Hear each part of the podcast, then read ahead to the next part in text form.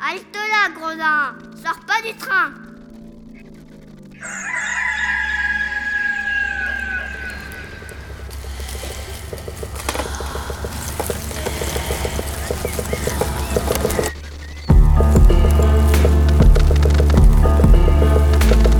Dès ma plus tendre Plus on est jeunesse, malheureux, plus on souffre. Il faut plaindre les affligés. C'est une loi loi de l'humanité. puis de manière ou d'autre, les consolations arrivent et la douleur s'en va. Damit nun durch mich ein Unrecht Je me propose de raconter sans nouvelles ou fable, ou parabole, ou histoire, à notre. L'an 1348, la peste se répandit dans Florence. On trouvera dans ces nouvelles plusieurs aventures galantes, tant anciennes que modernes. Sanda Codreanu, le mari en pénitence sous le chemin du paradis, Décaméron, troisième journée. J'ai ouï dire qu'il demeurait autrefois, près du couvent de Saint-Brancas, un bon et riche particulier nommé Puccio de Rinieri. Cet homme, ayant donné dans la dévotion la plus autrée, se fit affilier à l'ordre de Saint-François sous le nom de frère Puccio. Comme il n'avait pour toute charge qu'une femme et un domestique à nourrir, et qu'il était d'ailleurs fort à son aise, il avait tout son temps à lui pour se livrer aux exercices spirituels. Aussi ne bougeait-il point de l'église, et parce qu'il était simple et peu instruit, toute sa dévotion consistait à réciter ses patenôtres, à aller au sermon et à entendre plusieurs messes. Il jeûnait presque tous les jours et se donnait si souvent la discipline qu'on le croyait de la confrérie des bailleurs. C'était le bruit public dans son quartier. Sa femme, nommée Isabelle, était jolie, fraîche comme une rose, bien potelée et n'avait guère plus de 28 ans. Elle ne se trouvait pas bien de la dévotion du frère Puccio, car il lui faisait souvent faire des abstinences un peu longues et peu supportables à une femme de son âge. Quand elle avait envie de dormir, ou plutôt de passer un moment agréable avec lui, le bonhomme ne l'entretenait que de sermons du frère Nartèse, ou des lamentations de la Madeleine, ou d'autres choses semblables, ce qui ne faisait pas le compte de la dame.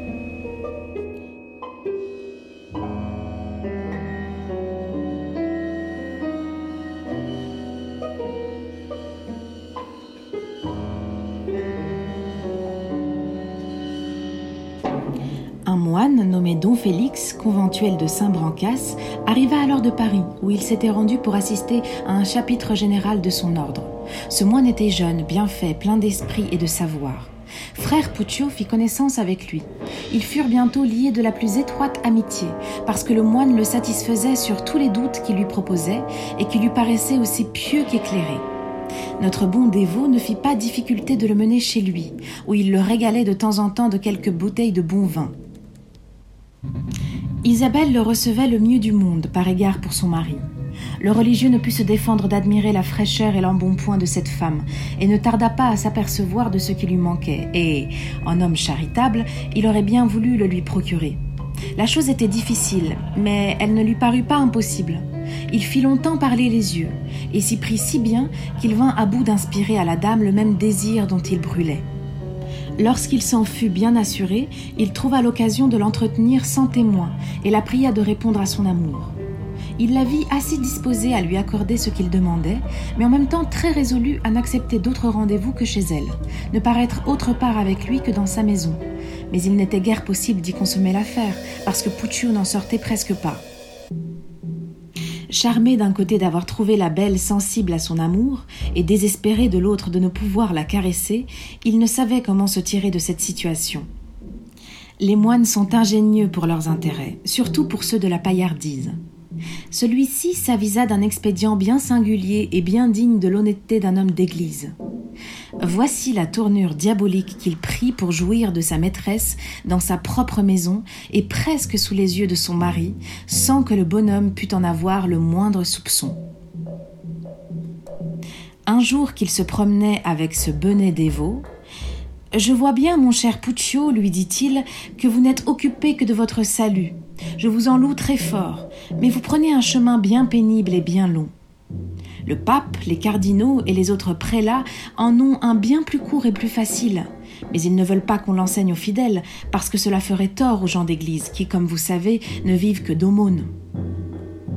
Si les particuliers le connaissaient, le métier de prêtre ne vaudrait plus rien. On donnerait peu à l'église, et nous autres moines mourrions bientôt de faim.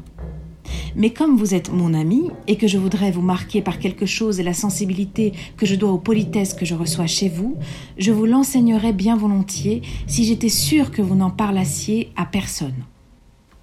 Frère Puccio, dans une extrême impatience de savoir ce beau secret, conjure son ami de le lui apprendre et lui proteste par tout ce qu'il a de plus sacré de n'en jamais parler. Je n'ai rien à vous refuser sous ces conditions, répondit don Félix.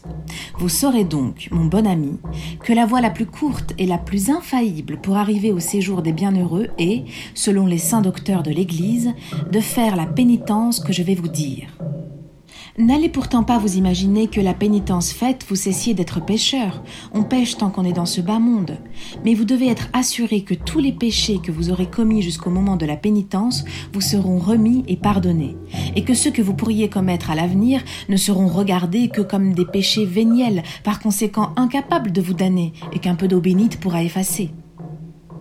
Il faut donc, pour accomplir cette pénitence salutaire, commencer par se confesser très scrupuleusement, puis jeûner et faire une abstinence de 40 jours, pendant lesquels il faut non seulement ne pas toucher à la femme d'autrui, mais à la sienne propre. De plus, il faut avoir une chambre dans la maison d'où vous puissiez voir le ciel pendant la nuit. Vous vous y rendrez à l'heure des complis, et vous aurez soin d'y placer une table large et élevée, de manière que vous puissiez y placer vos reins, ayant vos pieds à terre. Quand vous aurez couché votre dos sur cette table, vous étendrez ensuite vos bras en forme de croix et, les yeux attachés au ciel, vous demeurerez dans cette posture jusqu'à la pointe du jour sans bouger de place. Si vous étiez un homme lettré, vous seriez obligé de dire pendant ce temps certaines oraisons que je vous donnerai pour les apprendre par cœur. Mais ne l'étant pas, il suffira que vous disiez 300 pater et 300 Ave Maria en l'honneur de la très sainte Trinité. En regardant les étoiles, vous aurez toujours présent à votre mémoire que Dieu a créé le ciel et la terre, et en tenant vos bras étendus en croix, vous aurez soin de méditer sur la passion de notre Seigneur Jésus-Christ. Au premier coup de cloche des matines, vous pourrez sortir de ce lieu de méditation et vous jeter sur votre lit pour vous délasser. Puis, dans la matinée, vous tâcherez de dire 50 pater et autant d'Ave Maria. Si vous avez du temps de reste, vous pourrez vaquer à vos affaires. Après dîner, vous ne manquerez pas d'aller à Vêpres, dans notre église, où vous direz plusieurs prières, sans lesquelles tout le reste serait inutile. De là, vous retournerez chez vous, et à l'heure des complis, vous recommencerez la dite pénitence, le tout pendant quarante jours. J'ai fait cela autrefois, et si vous vous sentez en état de le faire aussi, je puis vous assurer qu'avant la fin des quarante jours, vous sentirez des avant-goûts de la béatitude éternelle, ainsi que je l'ai moi-même éprouvé. Que je vous sais gré, mon révérend père, de tout ce que vous venez de m'apprendre, lui répondit Puccio. Je ne vois là rien de bien difficile ni de trop long. Pas plus tard que dimanche prochain, j'espère, avec la grâce de Dieu, commencer cette pénitence salutaire il ne quitta pas le moine sans lui renouveler ses remerciements au sujet du service qu'il venait de lui rendre. Puccio ne fut pas plutôt de retour au logis qu'il raconta tout à sa femme qui, moins simple que lui, comprit d'abord que c'était une ruse du moine pour se ménager la liberté de pouvoir passer d'heureux moments auprès d'elle. L'invention lui parut ingénieuse et assez conforme à l'esprit d'un dévot imbécile. Elle dit à son mari qu'elle était charmée des progrès qu'il allait faire pour mériter le ciel, et que, pour avoir part à sa pénitence, elle voulait jeûner avec lui en attendant de pouvoir pratiquer elle-même les autres mortifications. Le dimanche suivant, frère Puccio ne manqua pas de commencer sa pénitence, et don Félix, d'accord avec la femme, ne manqua pas non plus de se rendre auprès d'elle et de se divertir pendant que le mari était en contemplation. Ce bon moine arrivait, chaque nuit, un moment après que notre dévot s'était mis en oraison. Il soupait le plus souvent avec sa maîtresse avant de se mettre au lit, d'où il ne sortait qu'un quart d'heure avant les matines. Comme le lieu que Puccio avait choisi pour faire sa pénitence n'était séparé que par une petite cloison de la chambre où couchait sa femme, il arriva qu'une nuit, le fripon de moine, plus passionné que de coutume, et ne pouvant modérer ses transports, se trémoussait tellement dans les bras de sa donzelle qu'il faisait crier le lit et trembler le plancher. Frère Puccio, qui récitait dévotement ses patères, étonné de ces mouvements qui lui causaient des distractions, interrompit ses prières et, sans bouger de place, demanda à sa femme pourquoi elle se démenait ainsi. La bonne dame, qui était d'un naturel rieur et qui, dans ce moment, chevauchait sans selle ni bride, lui répondit qu'elle s'agitait tant qu'elle pouvait. Et pourquoi te démènes-tu de la sorte? ajouta le mari. Que signifient tous ces trémoussements? Comment pouvez-vous me faire cette question répliqua-t-elle en riant de tout son cœur, et ayant en effet grand sujet de rire. Ne vous ai-je pas entendu soutenir mille fois que lorsqu'on ne soupe pas, on se trémousse toute la nuit? Le bonhomme, croyant de bonne foi que l'abstinence prétendue de sa chère moitié la contraignait de s'agiter pour chercher le sommeil, Je t'avais bien dit, ma bonne amie, de ne pas jeûner, reprit-il aussitôt. Mais enfin, puisque tu l'as voulu, tâche de dormir et de ne plus te trémousser, car tu fais tellement remuer le lit que les mouvements se communiquent jusqu'ici et le plancher en tremble. Ne vous mettez point en peine de cela, mon cher mari. Je sais bien ce que je fais. Mêlez-vous de vos affaires et laissez-moi faire les miennes. Frère Poutieux ne répliqua plus rien et reprit ses pattes nôtres. Cependant, nos amoureux ne voulant plus être si près du pénitent, de peur de lui donner à la longue des soupçons, cherchèrent un gîte éloigné de son oratoire. La dame y fit placer un lit, sur lequel, comme on peut le penser, ils passèrent d'heureux moments. Le moine n'était pas plutôt sorti qu'Isabelle regagnait promptement son lit d'habitude, où le pauvre frère Puccio venait se reposer après son pénible exercice. On mena le même train de vie pendant tout le temps que dura la pénitence.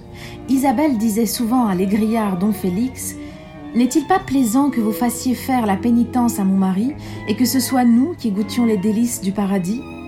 Elle prit un si grand goût à l'ambroisie que lui servait son amoureux tondu que, plutôt que de s'en priver, elle consentit, quand les quarante jours furent passés, à le voir ailleurs que chez elle. Le compère lui en servit à discrétion.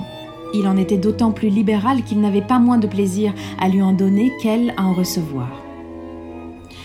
Ce qui prouve la vérité de ce que j'ai avancé en commençant mon histoire, car tandis que le pauvre frère Puccio croyait, par sa dure pénitence, entrer au paradis, il ne fit qu'y pousser sa femme et le moine qui lui en avait montré le court chemin.